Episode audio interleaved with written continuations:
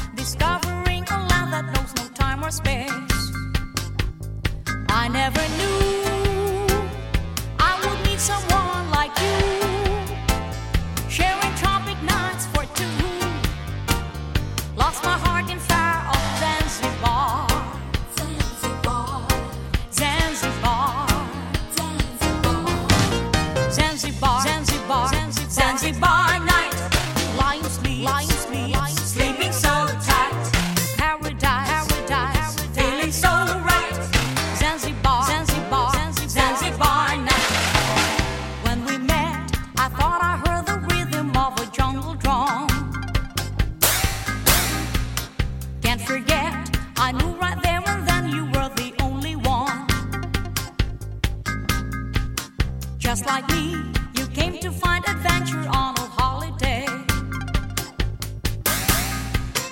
We could be two lovers on safari, oh so far away.